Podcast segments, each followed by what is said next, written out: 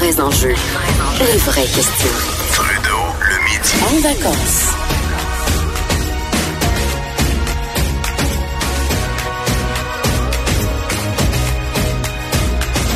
Cube Radio. Alors, quand quelqu'un vient vous voir ou euh, vous parle, dit, j'ai une, euh, un stratagème là, pour faire un coup d'argent, ben euh, c'est une astuce. Là. Généralement, c'est, c'est, je vous le conseille pas.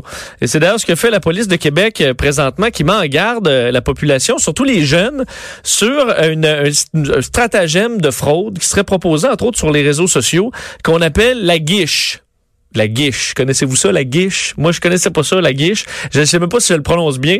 Euh, pour euh, le savoir, on va parler justement à la police euh, de, de la Ville de Québec. Sa porte-parole, Cindy Paré, qui est en ligne. Bonjour, Madame Paré.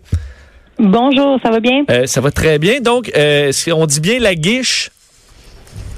Oui, exactement. La guiche, d'où l'expression euh, faire du guichet. C'est pour le guichet. Alors, est-ce que vous, vous avisez les jeunes de ce... Il semble y avoir une vague à Québec de, ce, de cette, cette demande de stratagème. Comment euh, vous pouvez nous l'expliquer, ce stratagème-là?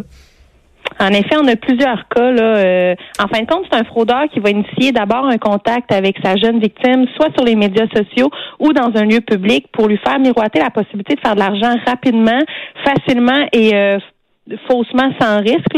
Donc, euh, le fraudeur va expliquer euh, d'une première part à la victime qu'elle n'a qu'à lui prêter son compte bancaire en vue d'une transaction et ça en échange d'une compensation financière.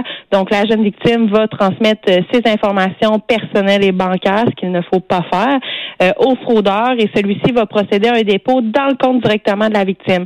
Un dépôt d'un montant d'argent que vous comprendrez a été obtenu euh, frauduleusement. Donc euh, ensuite de ça, il va conduire la victime soit dans un guichet automatique ou dans une institution euh, dans son institution financière pour que le jeune retire lui-même l'argent et le remette au fraudeur. Donc Donc, euh, c'est vraiment du blanchiment. jeune- Donc, donc, dans ce cas-là, c'est pas parce qu'au début, on se dit quelqu'un qui demande tes coordonnées bancaires, c'est pour voler ton compte. Mais dans ce cas-là, c'est vraiment euh, pour euh, du blanchiment d'argent de- d'organisation criminelle. C'est une autre façon de le dire, effectivement. là. Donc, euh, le fraudeur va déposer l'argent dans le compte qui appartient au jeune et le jeune va aller euh, le retirer sous prétexte, par exemple, euh, en disant à l'employé là, euh, à la banque ou à la caisse qu'il veut aller, par exemple, en voyage ou euh, parce que c'est des montants des montants assez élevés souvent. Là, et il va réussir comme ça à retirer l'argent qui provient de son propre compte, en fin de compte. Là. Et là, est-ce que les jeunes se retrouvent à, être, à perdre de l'argent ou dans le fond, ce qu'ils font, c'est de, de favoriser l'organisation criminelle? Mais est-ce qu'on leur laisse, est-ce que l'organisation leur laisse un montant, mais ils risquent de se faire pogner? Est-ce que la banque s'en rend vite compte? Comment ça fonctionne, les, les- les suites de ça? Ben absolument, c'est ça. Le, le jeune va prêter son compte bancaire et en échange, le fraudeur lui promet une compensation financière euh, qu'il aurait ou pas. Là. Mais euh, de toute façon, le jeune qui participe à cette fraude-là euh, peut voir son dossier d'une première part entaché auprès de l'institution financière. Il pourrait se devoir de rembourser ces euh, sommes-là frauduleuses à l'institution.